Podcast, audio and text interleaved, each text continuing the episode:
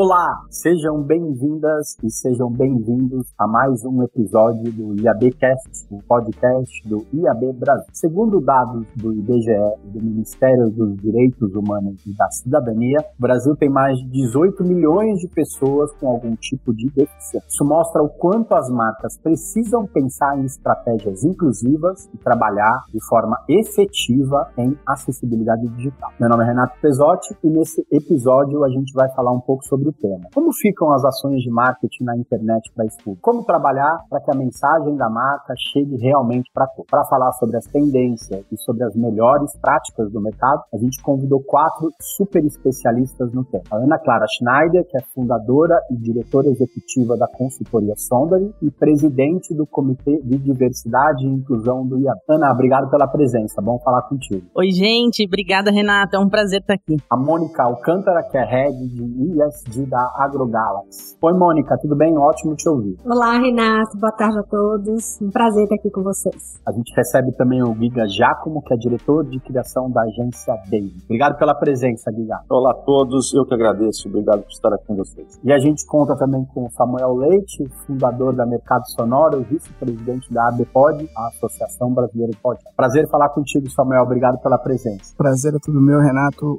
É uma alegria estar aqui hoje com vocês. Pessoal, vamos lá. Ana, queria começar o papo contigo para colocar todo mundo no mesmo degrau também, né? Quando a gente fala de acessibilidade digital, o que a gente está querendo dizer com isso? Além de tudo, isso é lei, né? Como que funciona? Como vocês têm trabalhado isso no, hoje no dia a dia? É isso mesmo, Renato. Acessibilidade é lei.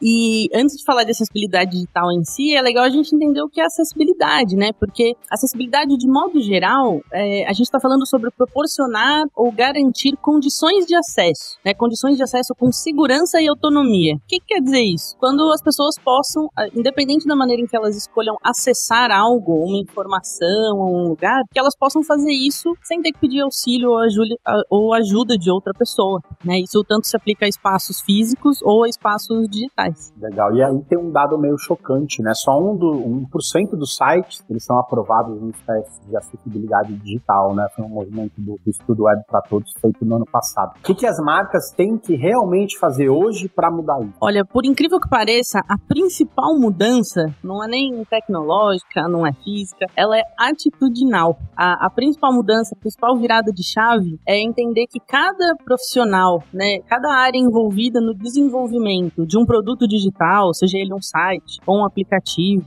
ou um conteúdo de redes sociais, né, todas as pessoas têm uma parcela de responsabilidade por garantir que esse conteúdo ou que esse resultado final seja acessível. Então são algumas viradas de chaves, né, de entendimento que mudam a atitude das pessoas em relação à acessibilidade, porque muitas vezes por falta de contato ou por falta de conhecimento técnico, é, pode ter muita resistência, né, por parte dos times de tecnologia ou dos times técnicos por não saber exatamente como implementar. Então, por parte né, de materiais disponíveis, existem muitas diretrizes, né, critérios, métricas, WCAG, a gente citou a lei, né, inclusive a Lei Brasileira de Inclusão é a lei que rege, né, é, as implementações relacionadas à acessibilidade. Então, material e informações de como fazer existem, mas o, a principal barreira hoje ainda está no ser humano que escolhe implementar ou não a acessibilidade de um modo correto. E, né, na verdade, no melhor dos, dos mundos, essa mudança acontece no processo do dia a dia, porque não é só em uma etapa, né? E definitivamente não é a etapa final de um projeto, né? O ideal é que a acessibilidade seja sempre considerada desde a concepção do projeto, seja ele um site, ou uma campanha, ou a construção de uma marca. É, então, quanto antes a acessibilidade for considerada como uma parte estratégica do desenvolvimento de qualquer plano de comunicação,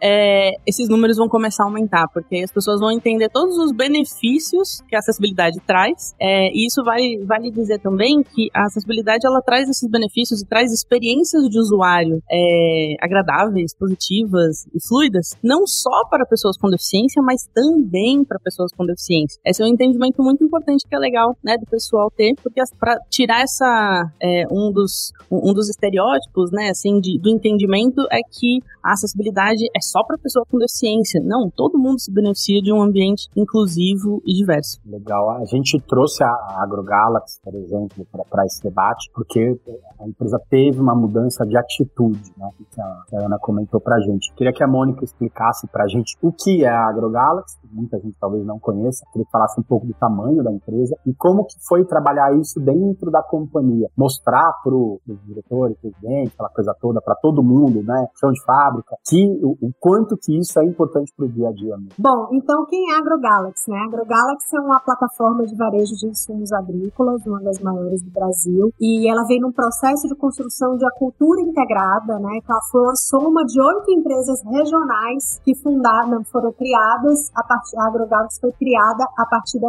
da soma dessas empresas. Então a empresa, enquanto plataforma é muito nova, tem dois anos, está exatamente nesse processo de criação da sua cultura, da sua identidade. E a partir disso a gente trouxe como um dos pilares ESG a agenda de diversidade e inclusão. Então, por que que foi importante para a gente já começar nesse momento de criação de cultura a incorporar a diversidade e inclusão como um dos pilares, né? Porque a gente garante aí uma base para a gente começar a tratar dos nossos públicos, sejam internos e externos, com essas características e algumas mudanças de atitudes que são importantes em todas as relações. Então, por isso a gente, assim, conheceu o trabalho da Sonda e ficou super empolgado em conseguir transmitir o que é que cada um poderia fazer no seu dia a dia, né, dentro de cada uma das suas funções e como a empresa poderia incorporar esse tema na sua cultura organizacional, nas suas metas ESG, na sua estratégia, nas suas iniciativas, pensando aí no longo prazo em ser realmente uma empresa inclusiva, trabalhando para o nosso público interno e também para o nosso público externo, principalmente produtor rural, que é o nosso foco, são os nossos clientes. Diga, a, a David também tem cases bacanas recentes, né, em relação às ações de marketing, que tem esse tipo de entrega, né, que a gente pode até colocar fora da caixinha, que é uma entrega diferente do que a gente está acostumado a ver no marketing, principalmente. Conta pra gente um pouco do desafio de criar esse tipo de iniciativa e principalmente colocar isso em prática, porque em algumas vezes isso não vem do cliente, não vem do briefing, e vocês viram e falam assim, não, mas tem que ter isso, hein, pessoal, não pode esquecer como está sendo lidar com isso, com as marcas, principalmente dar esse toque importante. Olha, Renato, você colocou um ponto bom aqui, que é colocar em prática. Então a propaganda ela vive de experimentar e não só propagandear assuntos, né? No caso de acessibilidade, a gente busca marcas que tenham real valor ou tenham seu propósito serem mais acessíveis. Então a gente começou com essa história em 2019 com o Burger King, né? Eu já vejo a Ana respondendo positivamente a isso, mas foi um case brasileiro e pela primeira vez eh, esta marca veiculou um comercial com audiodescrição inserido em canal aberto. Isso foi um gesto que já acontecia em outros países, mas aqui foi o abre alas já necessário em 2019. Como a gente tem outras marcas também grandes anunciantes que promovem as relações humanas, tal qual Lacta, chocolate, por exemplo, onde o mote da marca é o cada pedacinho aproxima, aproximar a, a pessoa, a gente sempre busca campanhas que qualifiquem a qualidade das relações humanas. Não é sempre que a gente encontra histórias reais que celebram a acessibilidade. Eu tive a felicidade de me encontrar com duas campanhas nos últimos dois anos para a Lacta, onde a gente celebrou uma relação é, de uma sinalizante é, com uma outra pessoa. Essa foi uma, uma campanha número um que a gente fez. Uma campanha número dois, onde a gente tinha uma mulher cega e seu filho se comunicava com ela pelo braille para uma aproximação diária. E todas são histórias reais. Isso é o bonito da história. Mas, antes de chegar nessas histórias reais de conexão, eu tenho a Ana aqui, minha parceira. Muitas vezes nessas campanhas, ela foi a minha diretora de criação, onde eu levava para ela algumas possíveis histórias reais e a gente conversava sobre o que era verdadeiro ou não e o que conectava. E um termo muito interessante da propaganda hoje em dia é o Zeitgeist, que significa o Senhor do Tempo. Qual é a mensagem que vale a pena viver lá fora no momento certo, no momento correto, num contexto social onde a propaganda tem esse propósito também é, de se celebrar outros assuntos no contexto social. Então, para fechar esse assunto, voltando ao seu ponto, o desafio é constante, nem todas as marcas é, estão no momento e no ponto de celebrar a acessibilidade, a gente busca quem tem conexão com reais valores para isso. Você citou, nesse caso, o, o comercial de Burger King com áudio, com áudio de inscrição de 2019. Puxa, já faz quatro anos, né? Você não acha que todas as marcas deviam ter áudio de inscrição no comercial? Sim, mas quando esse assunto entra em voga, hoje em dia eu já vejo muito menos barreira. Tal qual, sim, lógico. Eu me lembro que antigamente a gente discutia precisa, né? Hoje em dia é como não. Então Já sinto uma evolução, principalmente dos últimos cinco anos no mercado. Legal, é o do jura que precisa, porque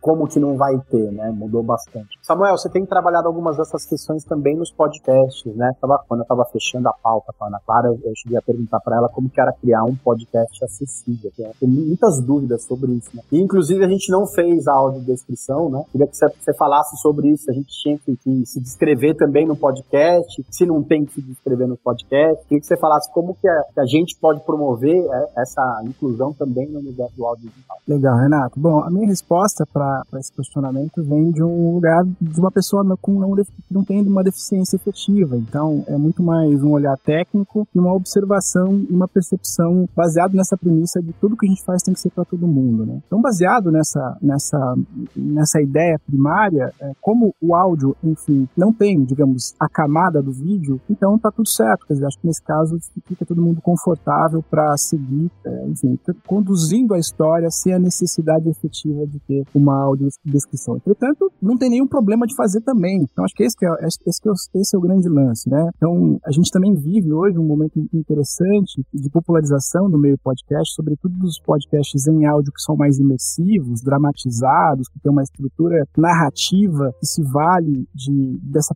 dessa, dessa, dessa talvez seja a grande, o grande ouro, o grande tesouro do podcast, que é a capacidade que você tem de emergir na história. Então, quanto mais é, informação e quanto mais elementos sonoros a gente conseguir trazer para contar uma história melhor, e evidentemente que em dado momento a audiodescrição faz todo sentido e a gente percebe, como eu mencionei, nos conteúdos dramatizados, né? O, muita, muitas vezes o, o locutor que está contando aquela história narra, né? Ele conta, tá, conversei com um indivíduo que estava com essa situação, que vestia essa camisa, que me atendeu de tal forma, e aí ele tá com o áudio do cara para a gente poder, é, de alguma forma, imergir naquela história. Mas, como eu mencionei, não tem certo e errado. Evidentemente, se a gente estivesse num conteúdo em vídeo, faz todo sentido, sim, aí nesse caso, fazer uma audiodescrição, porque a gente está limitando é, uma camada importante de informação para um grupo de pessoas. E respondendo um pouco também como tornar o conteúdo mais acessível, a gente tem, na minha opinião, um checklist tradicional ali, clássico, que a gente também tem que se observar sempre, mas ele parte, na minha opinião, de uma premissa importante, que é, até falando um pouquinho sobre a Bipod, né, que é a associação que eu, que eu participo, hoje a gente tem um volume enorme de, de podcasts ativos, né, no que se convenciona chamar de podosfera, ou seja, a opção de, de você ouvir um conteúdo é enorme. Você tem, milhares de conteúdos que são, pelo menos, publicados uma vez por mês. Trazendo essa história para a conversa, se você não tiver um cuidado muito importante com a qualidade do teu áudio, você por si só já sai dessa, dessa equação, né? Porque não adianta você ter histórias incríveis, convidados super interessantes, um tema que tá todo mundo querendo ouvir, mas o áudio é ruim, não, tá, não foi bem uh, equalizado, as pessoas se sobrepõem quando estão conversando, você não tem ali uma cadência, né? Um, não tá fluido a conversa, não tem um ritmo. Então, quando a gente fala da qualidade, quando a gente fala da cadência ao conversar, quando a gente fala é, é, de ter esse ambiente onde aí sim há acessibilidade sonora, ou seja, eu consigo ouvir as pessoas de forma adequada, é, é se a gente tem isso, a gente já sai de largada com um ponto, digamos, é, é, cumprido. Né?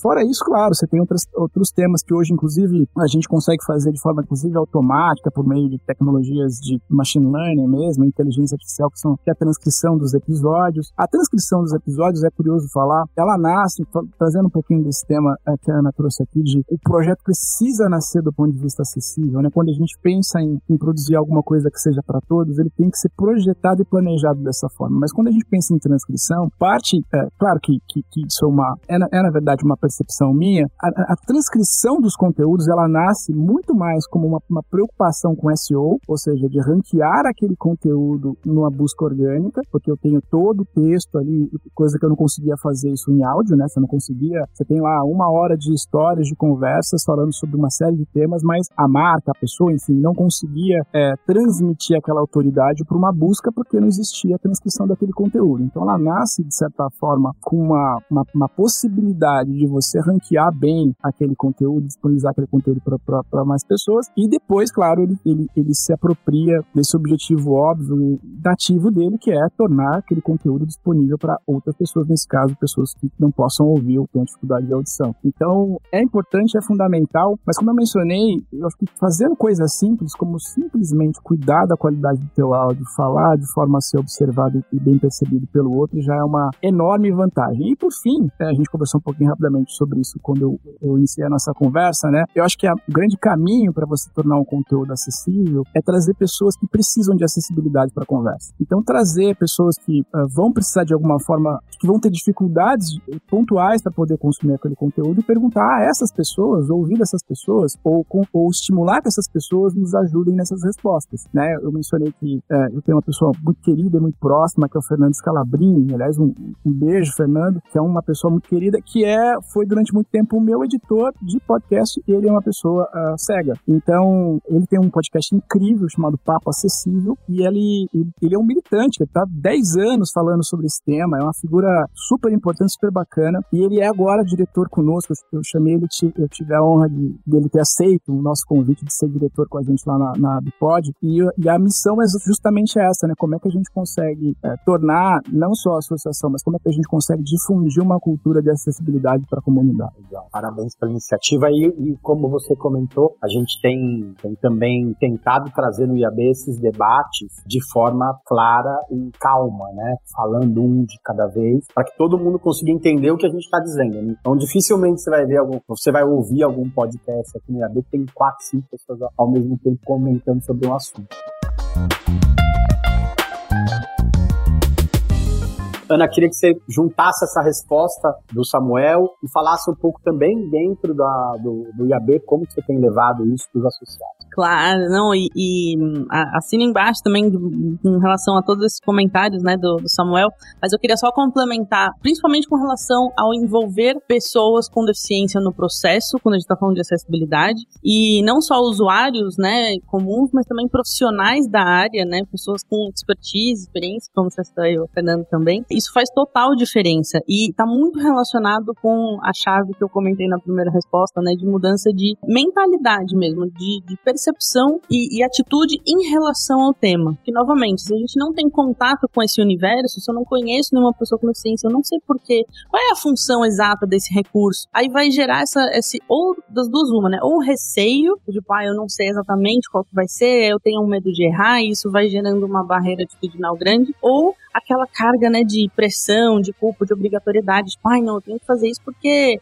puxa, porque a Ana falou, mas eu não sei exatamente para que, que vai servir esse recurso. Então, é, ter mais contato com esse universo, com pessoas, com profissionais, envolvendo profissionais durante o processo, é exatamente a forma como eu acredito, como a Sonder trabalha, né, desde a sua fundação também, que é, né, criando equipes multidisciplinares formadas por profissionais com deficiência, né, que façam sentido para cada projeto, para cada cliente, para cada demanda. E aí eu só ia comentar também em relação a, a a, descrição, né, a audiodescrição, que, e também diferenciar, explicar para o público, para quem não conhece, porque a audiodescrição é diferente de descrever, né? Descrever algo é uma, uma técnica de redação, descreva, mas a audiodescrição, como um recurso, ela tem alguns critérios de escolhas, né? É, algumas regras. Então, a gente evita, por exemplo, né? A gente evita um, é, adjetivos numa audiodescrição, porque já tem aí uma camada, um, um juízo de valor, né? Se eu falar, ah, uma mulher bonita entra na sala, mas o que, que significa uma mulher bonita? Na percepção de quem, né? Então a audiodescrição ela vem com, para dar o acesso, para dar as mesmas condições de acesso à informação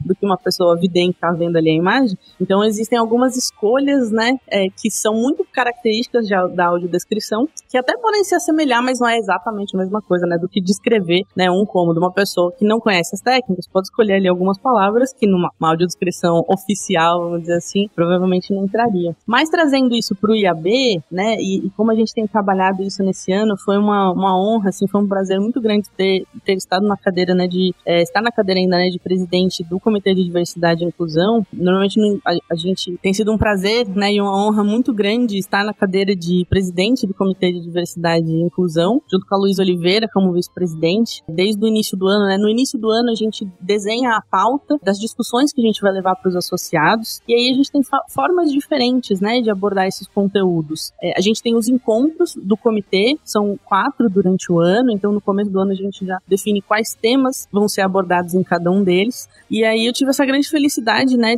de, de poder trazer o tema da, de acessibilidade ou mais recortes relacionados ao recorte, é, ou mais características né, relacionadas ao recorte da deficiência para as discussões. Então a gente falou sobre neurodivergência, a gente falou sobre etarismo, a gente falou sobre é, boas práticas de acessibilidade no conteúdo digital. E nesses encontros encontros a gente consegue trazer é, ou convidados ou palestras, a gente consegue abordar com um pouco mais de profundidade. Mas a gente também tem alguns outros, né? Desenvolvemos junto com o IAB outros conteúdos que, é, que são abertos, né, para o público em geral. É, inclusive, recentemente a gente lançou o guia, né, de boas práticas de conteúdo, de acessibilidade para conteúdo digital, que está disponível para download no, no site do IAB. E ele tem um objetivo já bem, bem é, focado em ser um instrumento prático, né? Tanto com conceitos básicos, né, de letramento para quem não, não tem contato com esse tema, para servir ali como um, uma faísca, vamos dizer, né, para trazer um pouquinho do, do, início do tema, mas também trazer algumas recomendações práticas para a produção de conteúdo,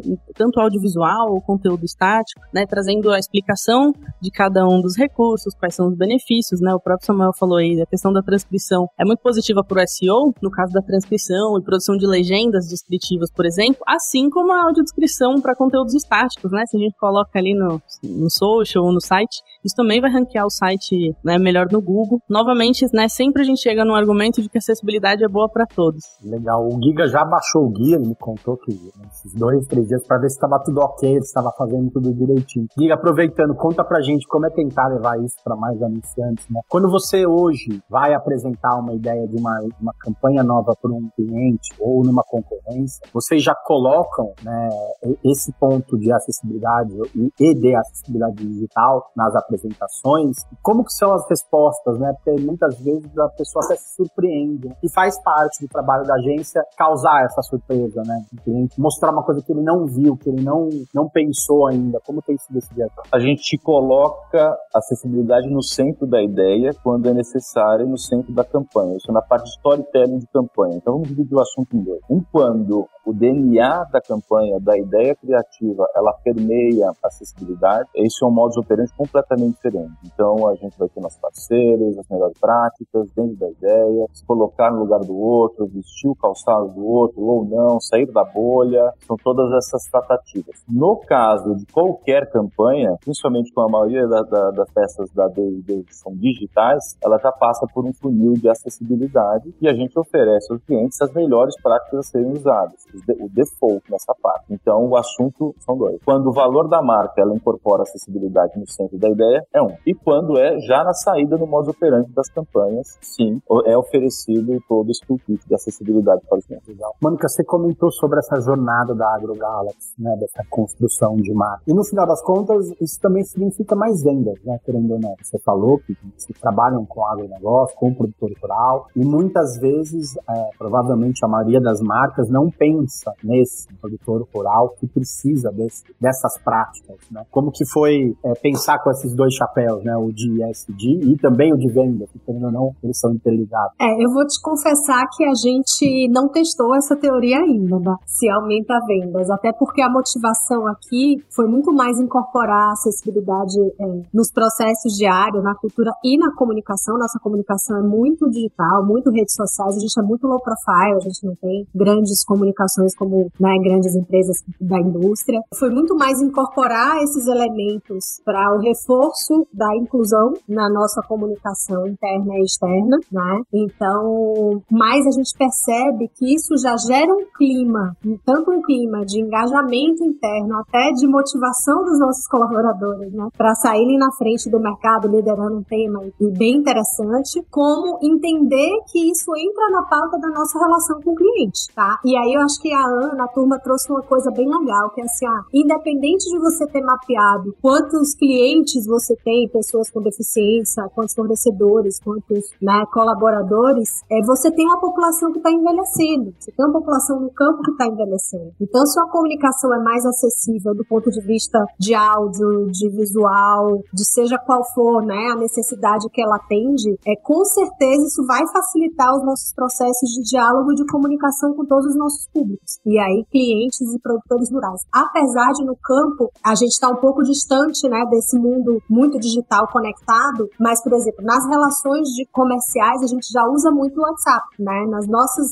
campanhas a gente já usa muito redes sociais. Então foi incorporar esses elementos de acessibilidade nos nossos canais de comunicação desde sempre. E uma coisa que eu acho muito legal, assim, que parece piegas, mas mais importante do que aonde a gente vai chegar é é o caminho que a gente está percorrendo nessa jornada. Então, assim, a gente teve muito aprendizado em engajar áreas diferentes nesse projeto que a gente chama, né? Que é colocar junto comunicação, comercial, ISD, digital, todos os nossos times TI, todos os nossos times para discutirem onde a gente pode enca encaixar e ser mais acessível para os nossos públicos. Então, acho que teve esse já ganho de processo muito grande de trazer o tema como um tema intencional da empresa. Acho que essa é a palavra aqui. Inclusão passa a ser intencional e aí a gente fica mais atento aos aspectos de acessibilidade em todos os nossos canais. Mas mesmo assim, a gente já gerou no primeiro ano quatro produtos de cara, assim, assim foi su surpreendente os produtos. A gente gerou o site do Instituto AgroGalaxy, a gente passou por toda a parte de avaliação técnica da sonda, que a gente queria começar a dar o exemplo pra, dali, de ser intencional, inclusive a partir do, do site do Instituto, que tem um propósito socioambiental. A gente gerou um guia de comunicação inclusiva, nosso, elaborado com os nossos times, com o apoio da sonda. Então foi um, um, um treinamento, a gente aproveitou, fez aí uma jornada de sensibilização com os times para para gerar esse guia e divulgar para todos os nossos colaboradores. A gente fez o curso de Libras, né, Ana?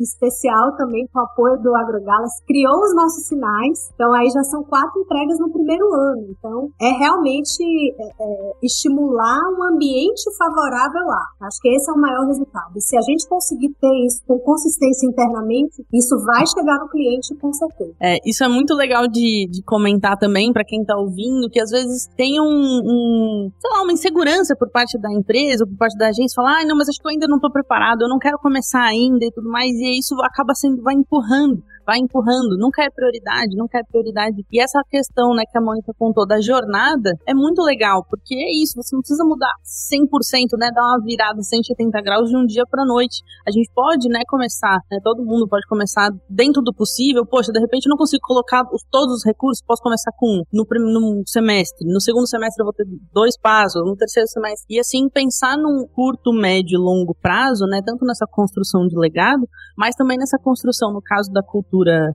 né, tanto da comunicação interna como da comunicação externa. Que é isso, na, na prática a gente começou, de repente, traduzindo eventos internos, ter a presença de intérpretes de Libras em alguns eventos internos. Uma, depois de um tempo, a, a, empresa foi entendendo, puxa, não, isso é muito legal, então vamos fazer um, um curso em company, é, vamos ver o site, então faz parte realmente, né, essa, essa jornada, né, de aprendizado e o que eu falo sempre que é mais importante é começar. Não precisa fazer tudo imediatamente e um dia para noite, porque nem sempre vai ser possível, né? Quase nunca vai ser possível. Mas o mais importante é realmente ter a iniciativa e começar, porque depois isso vai, vai acontecendo no tempo. E uma coisa que é bastante legal de compartilhar também é que nos dois exemplos, né, que o, tanto que o Giga trouxe, né, uma das campanhas que ele citou aqui, que é a campanha de Lacta Sinais, a gente também teve essa, essa experiência de criar um sinal, né, para a marca, né, um sinal proprietário que identifica ali a marca, assim como a gente fez aqui um processo para três marcas da Gradala. Legal, é bacana, né? Você falou um pouco de começar, né? Eu queria que o Samuel contasse pra gente, ele já falou do Papo Acessível, mas eu queria que o Samuel contasse pra gente alguns dos podcasts bacanas que tratam desse tema, até pra, pra gente é, entender um pouco mais sobre o assunto e também começar, para que algumas vezes a gente não tem o poder de decidir, de falar não tem que fazer, é, de repente a gente fica sabendo, conhecendo mais, compartilhando mais coisa legal e com isso fazendo, tornando a cultura, né, mais, mais própria, mais próxima das pessoas. Legal. É, é difícil não falar do, dos meninos do Papo Acessível, né, do Fernando e, tudo, e, e, toda a galera lá, porque realmente é um, é um negócio completamente é, diferente, assim, e vou dar dois exemplos interessantes para falar que, por que, que eu penso isso. Primeiro, porque de fato é o olhar, é a percepção, é a vivência deles dentro desse, desse tema, e segundo, eles também olham isso de forma em, em outras camadas, outras esferas, né, então eu tive a oportunidade de gravar com eles um episódio interessante para falar sobre o quão, uh, o, o tamanho do prejuízo que as marcas têm a não tornar os seus conteúdos, os seus produtos produtos acessíveis. Ele, ele falando dos exemplos que ele queria, eu falei, eu quero, eu quero, eles não, eles não querem o meu dinheiro. Ele falava gritando no, no podcast, que eu achei incrível poder participar desse momento aí, dessa, dessa fúria que ele teve ali, porque de fato é isso no final do dia, né? Claro que, que tem uma série de outras questões, é um olhar muito mais abrangente do que isso, mas a acessibilidade também é um, instrumento, quando bem executado, evidentemente, é um instrumento efetivo de conquista de, de, de aumento de imagem, de aumento de mercado, de, de, de market share, enfim, por razões óbvias, né? Mais gente incluída, mais gente consumindo. Eu gosto muito de um podcast que ele não é necessariamente, é, não tem um olhar focado é, como a missão dele não é falar de acessibilidade, mas ele trata de um tema tão importante que estava falando também, né, Renato, que jornalista gosta de falar bastante. Eu também sou jornalista e eu tive a oportunidade de, de gravar, entrevistá-los alguma vez, que é o Introvertendo. Introvertendo é um podcast feito por e para pessoas dentro do espectro autista, do autismo. E o Tiago, né, que é o, o era porque o, eles, eles encerraram um podcast e foi muito bacana porque até tipo teve essa essa maturidade. Não, peraí, vamos fazer o começo, meio e fim de tudo que a gente construiu agora. A gente pode ter outros projetos, outras iniciativas, mas a gente entende que a missão desse dessa iniciativa foi concluída. E eu tô trazendo esse tema porque tem a ver com, uh, de novo, o ritmo, né? A gente falou sobre ritmo aqui, sobre cadência de pergunta, de entrevista. E eu eh, gravo podcast há 15 anos, eh, tive uma jornada grande de conteúdos com a CBN, enfim, tive a oportunidade de, de gravar com muita gente, fazer muita entrevista e me senti até aquele momento, antes de gravar com o pessoal, capacitado para fazer tudo, enfim, não, não, tinha, não tinha grandes, não, não, não me sentia com grandes receios ou com grandes dificuldades para poder, poder fazer uma entrevista, que é algo que eu estou habituado a fazer. Mas entrevistar uma pessoa do espectro é um desafio completamente diferente. Por quê? Porque o tempo de resposta é outro. Você faz uma pergunta, dependendo né, do, em, em que momento a pessoa se encontra dentro do espectro, ela demora para responder porque ela está refletindo, ela tem um outro timing, efetivamente. E aí, quando a gente estava fazendo esse conteúdo, eu, eu junto com o pessoal, a gente se questionou sobre editar ou não esse tempo, né? É, para dar para ser, ser fluido no, no, na hora de quem pro ouvinte. E a gente optou por não editar, porque a gente entendia que a gente precisava transmitir essa atmosfera. Então, eu acho que a observação e também estar presente e consumir conteúdos que não necessariamente tratem do tema acessibilidade, mas que sejam feitos por pessoas que demandam de um determinado tipo de acessibilidade, nos ajuda a ter outras percepções e outros olhares. E se a gente procurar essencialmente algum tipo de conteúdo, uh, algum tipo de, de, de cartilha, como vocês bem colocaram e fazem muito bem aqui no IAB, quer dizer, o, o mercado como um todo tem bastante conteúdo, tem coisas interessantes, tem bons lugares para gente, a gente buscar essas informações, né? Eu, eu me lembro de um episódio do Mamilos, que foi muito legal sobre acessibilidade, acho que vale a pena, porque traz um olhar também bem interessante. Enfim, acho que a minha grande dica é ouvir conteúdos de pessoas que demandam por acessibilidade. E aí, com base nessa percepção, nessa vivência, a gente consegue produzir os nossos conteúdos, seja para a gente, digamos assim, como produtores de conteúdos ou para as marcas que a gente representa, a gente vai ter um olhar, acho que mais inclusive e abrangente. Legal, obrigado pela, pela, pelas dicas, né, principalmente desses podcasts que a gente tem que passar a ouvir, né? Eu passei a ouvir o Introvertendo por sua causa, de uma publicação sua, e eu acabei até escutando alguns, alguns programas. Falando em dicas, agora faço a pergunta dos bilhões né, para os nossos convidados. Queria que você, cada um de vocês passasse uma, uma dica, um desafio para as marcas se tornarem mais acessíveis. É, quais são os pontos de atenção que vocês, que as marcas precisam ter para a criação de uma, uma peça publicitária acessível? Começa a Ana Clara por favor. É, essa é a dica de milhões mesmo. Mas, novamente, assim, eu acho que como a primeira resposta, assim, pode até ter uma expectativa, né? Tipo, nossa, vai ser uma reinvenção da roda, alguma coisa assim, mas, na minha opinião, a principal dica, a principal orientação é ter isso em mente desde o planejamento. A minha palavra principal é planejamento né? Porque muitas vezes os recursos, né, os impedimentos, falam, puxa, a gente não vai conseguir implementar acessibilidade nesse projeto, vamos ter que deixar para outro, porque não estava previsto ainda, não estava na minha verba do ano, é, não tava, então não vou, não vou conseguir implementar. Eu falo, bom, ok, você tem uma chance de usar esse argumento, você não pode usar esse argumento duas vezes ou três vezes, porque a partir do segundo você está sendo intencional na sua não escolha. Então, considerar a acessibilidade, considerar a participação de profissionais com deficiência durante todo todo o processo, considerar recursos, verbas, considerar prazos, né, cronogramas que contemplem acessibilidade é a dica de ouro, né, é a mudança principal para que esse processo aconteça com mais fluidez, né, porque para não acontecer de repente de um processo todo o desenvolvimento, né, de um site, de um aplicativo, ou de um conteúdo, ou de uma campanha, ou de um evento, enfim, desenvolver tudo e aí depois que tá tudo pronto, falar, ah, agora vamos pensar na acessibilidade? Não. Então, quanto antes, desde o início, desde o briefing, desde a concepção, a gente tem isso em mente melhor para todos os envolvidos e no final das contas melhor para o resultado final. Legal. Giga, sua vez. Pega essa onda aí da Ana. Eu pego a onda porque eu já vi vários movimentos de marcas, né? Gostaria de fazer um paralelo, que é algo que já acontecia há muito tempo atrás, agora foi se modificando, que é o greenwash. Esse termo que é em inglês, mas na verdade é uma grande maquiagem verde. A gente vê muitas marcas se aproveitando ou se aproveitaram muito do meio ambiente para falar que estavam bem na fita com o meio ambiente. Eu vejo a mesma coisa acontecendo hoje com acessibilidade, para várias marcas. Eu até vou tentar cunhar um termo aqui que é o accessible washing, que é marcas que se promovem como bonitinhas, bom moços e bom mo moças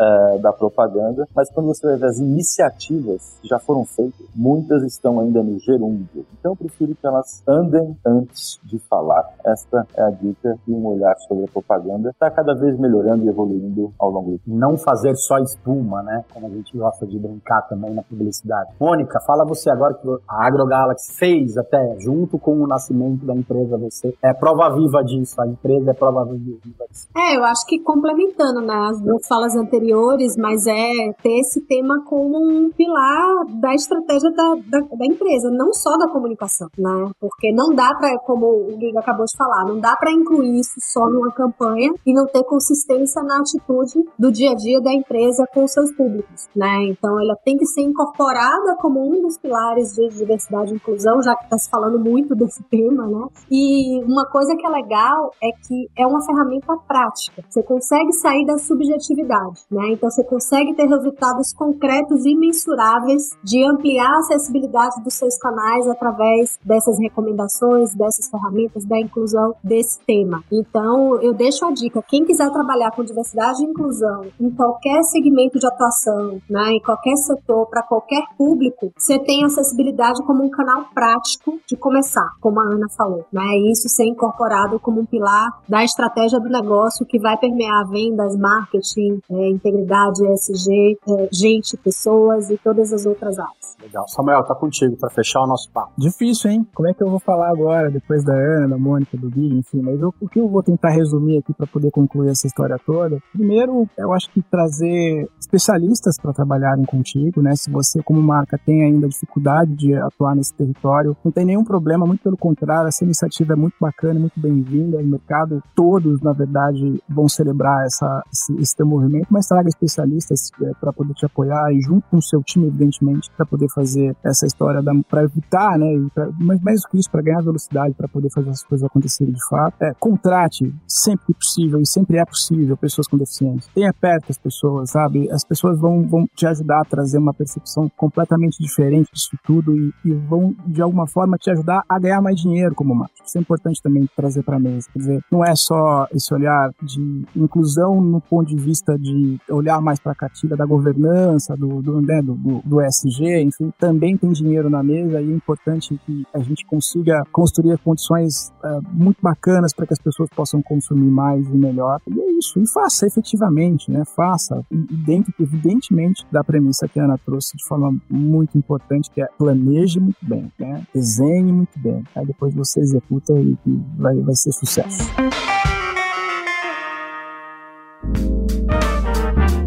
Legal. Queria agradecer muito a participação da Ana Clara, da Mônica, do Ida e do Samuel nesse episódio. Foi muito legal. Lembrando que no site do IAB vocês encontram mais conteúdos sobre publicidade digital e por aqui vocês podem escutar também os outros episódios do IAB. No site do IAB também tem o guia de boas práticas de acessibilidade para o conteúdo no digital, que a Ana comentou um pouco. Valeu, gente. Obrigado e não se esqueçam. A inclusão precisa ser intencional. Valeu e até mais.